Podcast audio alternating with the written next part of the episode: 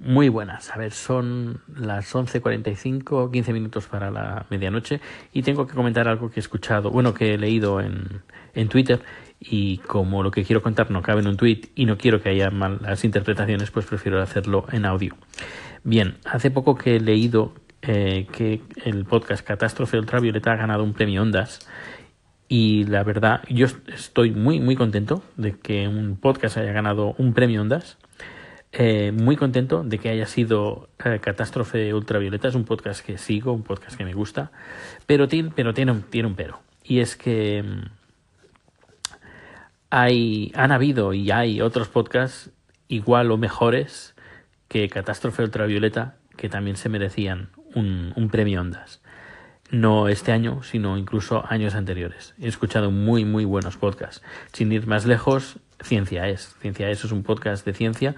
Eh, tiene una.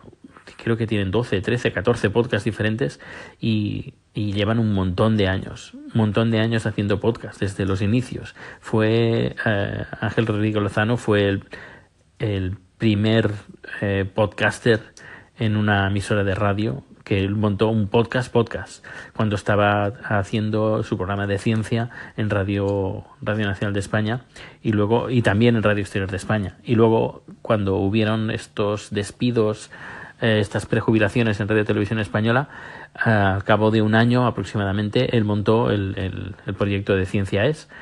Y la verdad que que se merece, no ha ganado ningún, pre, ningún premio, es que ningún premio tampoco de, de la Asociación de Podcasting. Yo siempre que he podido los, lo he votado, pero nunca he ganado ningún premio. Y me sabe mal, me sabe mal por, por él, no solo por él, sino también otros podcasts que también muy merecidamente se merecían un, un, premio uh, por la innovación, por del medio, por el, uh, la innovación del, de los formatos que he escuchado en formato podcast. Um, no son muchos, los podía enumerar eh, los podía contar con los dedos en la mano, pero no sé, que me siento, por una parte, estoy muy contento, pero por otra parte me siento con, con la obligación de decir que sí, que estoy muy, muy bien, está muy bien, pero que llega tarde este premio, eh, que, uh, que espero, espero que en los, en los, en los siguientes años eh, el podcasting eh, esté más representado en premios como el, el, premio Ondas. Hay más premios, no solo existe el premio Ondas, pero que el podcasting es interesante que por fin se tenga en cuenta, en cuenta. Ah, y también decir que es importante que haya ganado Catástrofe Ultravioleta y no un, un podcast de la cadena SER. Uh, también hay que decir que el, el, el proyecto de um, Catástrofe Ultravioleta también per pertenece a un grupo de podcasting. Eh, es decir, que no tampoco es un, una o dos personas que hacen, o tres, que hacen un podcast de forma eh, autónoma, sino que tienen un, grupo de, gente detrás, que esto también es, clave para, el éxito. Pero bueno, eh, insisto, eh, resumiendo, muy contento de que un podcast haya ganado un premio Ondas, muy contento de que haya sido Catástrofe Ultravioleta, aunque un poco triste eh, porque creo que eh, un premio así podía haber llegado antes y podían haber ido, sido más podcasters los ganadores. Como por ejemplo Ciencia es, que es un podcast al que le tengo mucho cariño. Pues nada, era eso. Me, me, estaba grabando encima. Hasta luego.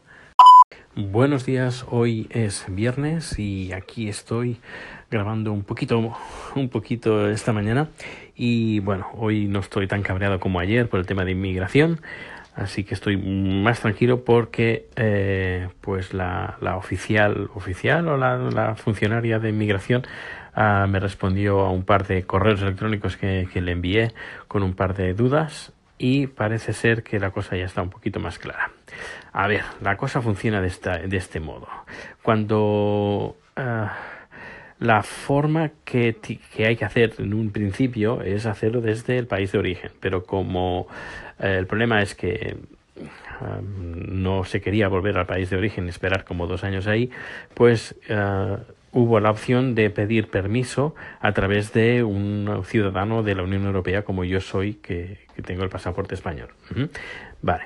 eh, lo hicimos de esa manera. Y luego cuando tienes eso, que eres, mm, que ahora soy sueco y soy español, pero se hizo la petición a través de, ciudadano español, pues podríamos decir que tiene permiso de residencia, que no hay ningún problema, se puede quedar aquí. Em, pero eh, si quiere ya tener la ciudadanía, podríamos decir, o no ciudadanía, sino ya tener la tarjeta Plus, el Premium, em, pues tiene que seguir con la, documentación, es decir, tiene que pedir eh, la ampliación, el, el, permiso de residencia, pero mejorado eh, sería. Eh, el que tiene ahora le permite entrar y salir sin necesidad de pedir visado. Es lo que le permite la tarjeta que tiene ahora.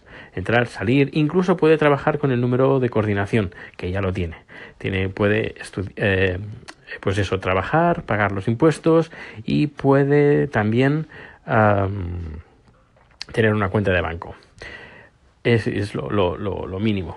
Eso es para la gente, pues, por, ejemplo, imagínate en el caso de que Chad pues tiene un negocio o tiene un trabajo en Tailandia y cada dos por tres pues viene a visitarme aquí y claro, no, no es necesario cada dos por tres estar pidiendo visado para, para entrar a Suecia o, a Europa, sino con este papel, con esta tarjeta que tiene, puede entrar tantas veces como quiera porque tiene permiso para vivir, incluso vivir aquí. Ahora lo que necesita es hacer la ampliación, ampliar el contexto de esta tarjeta y para eso hay que volver a pedir papeles. Son otros papeles que hay que pedir, menos, eh, menos papeles en este caso, porque la petición grande ya, ya se hizo con, con mi contrato de trabajo, eh, confirmando pues que bueno que en el caso de que hubiera algún problema pues yo puedo eh, sufragar gastos etcétera etcétera que esto ya se presentó eh, familiares que tiene aquí si tiene familiares que sí tiene la hermana bla bla bla etcétera. Esto ya se presentó pues los papeles adicionales pues son menos pero bueno hay que seguir tramitando los papeles y no sé cuánto se demora, pero ya hemos pedido cita para el día 30 de octubre en inmigración para presentar los papeles. A ver, lo podemos presentar por correo, pero queremos ir y eh, cara a cara con una persona eh, para dejar las cosas bien claras y que tenerlo todo bien clarito. Así que en principio parece que eh, se va a demorar todo un poquito más de lo que nosotros pensábamos, pero todo sigue su, su camino. Y bueno, estoy bastante más tranquilo. Y luego ya te comentar que, bueno, he puesto algunos mensajes en Twitter que es bastante descorazonador llegar al trabajo, abrir Twitter y empezar a ver mensajes de, de sobre el tema de Cataluña. A ver, que lo entiendo que hay mucho debate, entiendo, lo entiendo, no hay, no hay ningún problema, pero cuando veo mensajes que son insultos y tanto de un bando como del otro, ¿eh? no, yo no, ahí no me meto.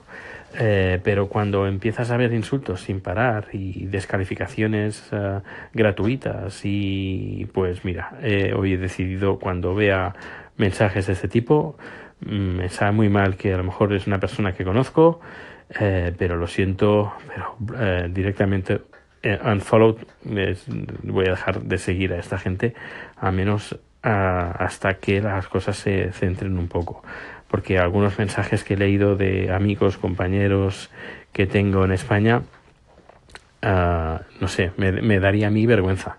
Y, y, tengo, a veces siento vergüenza ajena de algunos mensajes que leo de, compañeros conocidos míos en Twitter, que digo, ¿cómo puede estar diciendo estas borradas? Y, y claro, cuando empiezo a mirar Twitter, pues se me cae el alma al suelo. Eh, y para antes de tener pues esta sensación de que no no, no me gusta tener esta sensación, pues eh, directamente pues unfollow. Sobre todo, bueno, a los insultos. A ver, entiendo el debate incluso hay debates que son muy interesantes y me gustan. Pero cuando del debate se pasa al insulto, a la descalificación gratuita, y pues eso, mira, lo siento. Una vez, vale, lo entiendo que una vez, pero hay gente que es continuo, ¿sabes? Es un no parar y un retweet, retweets de insultos, retweets de... Y mira, y insisto, ¿eh? de los dos bandos, tanto de un uno como de otro. Y, me da mucha lástima de estar diciendo esto, estar diciendo eh, bandos, me, me, me da mucha rabia. Mm, y tristeza, es lo que siento. Pero bueno, las cosas son así, espero que las cosas se calmen.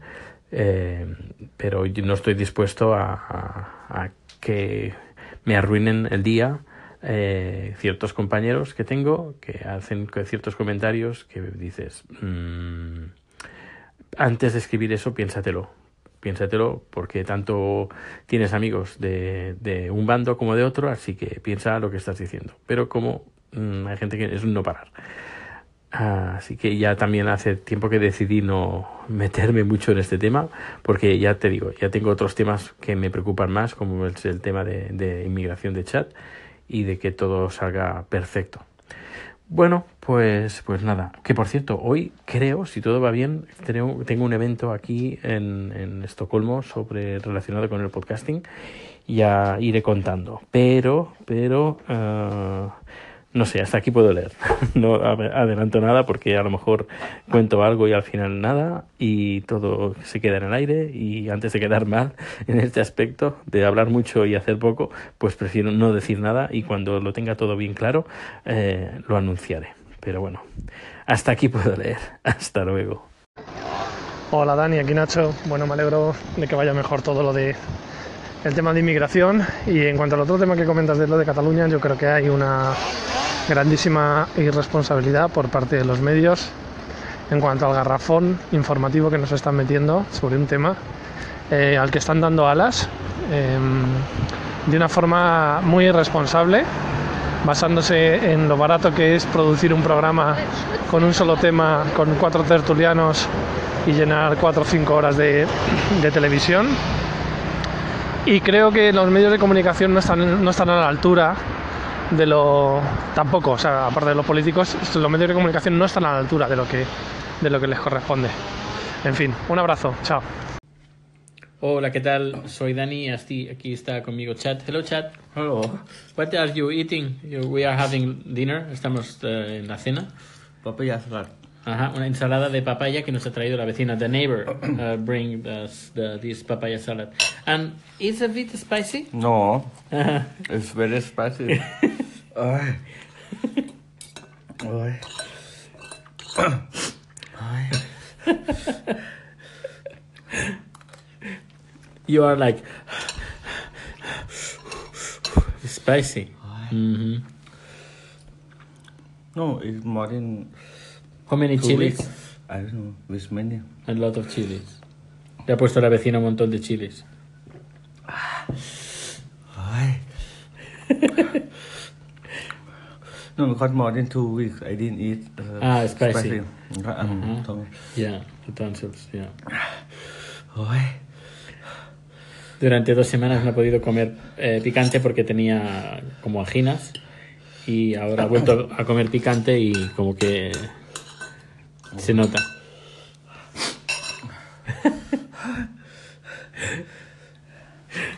Pues, pues nada, eh, era eso, eh, la experiencia de comer picante. I, I didn't eat just a bit of uh, shrimp. He comido un trocito de gamba que eh, ligeramente estaba mojado por la salsa y la verdad es que he visto, bueno, fuego, he visto fuego en mi boca. Pues nada, seguimos cenando.